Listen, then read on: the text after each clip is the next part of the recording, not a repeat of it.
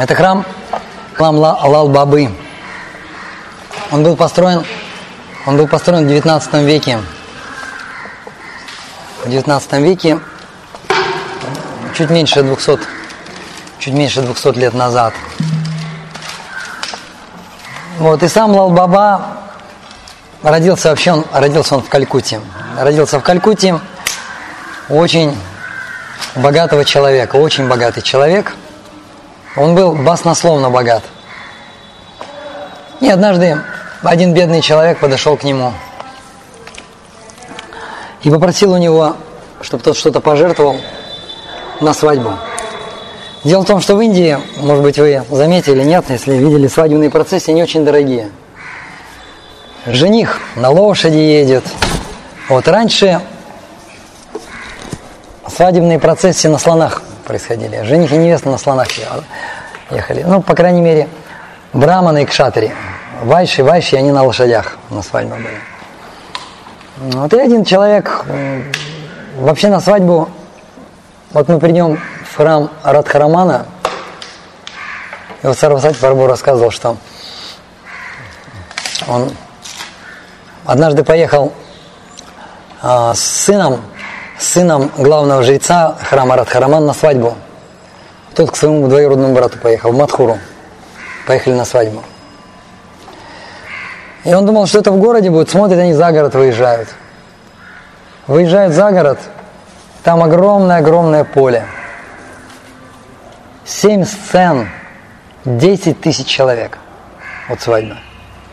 Вот у них такие вот такие традиции, что на свадьбу всю жизнь копят.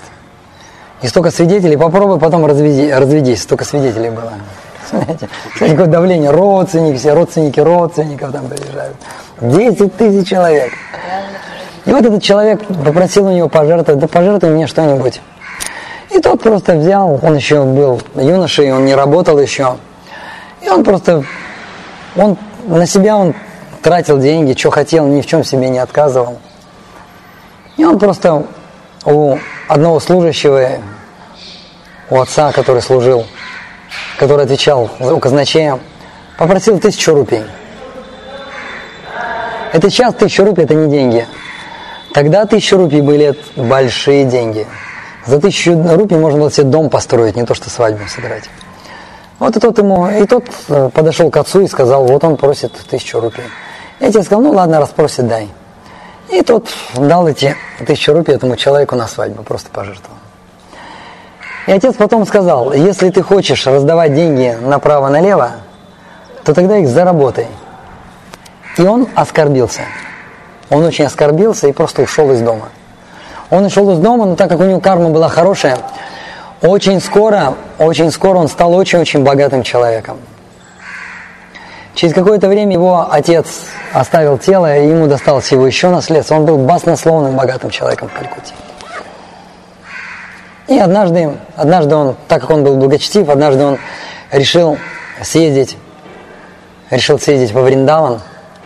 Сегодня день такой. Чтобы мы, чтобы мы ушли.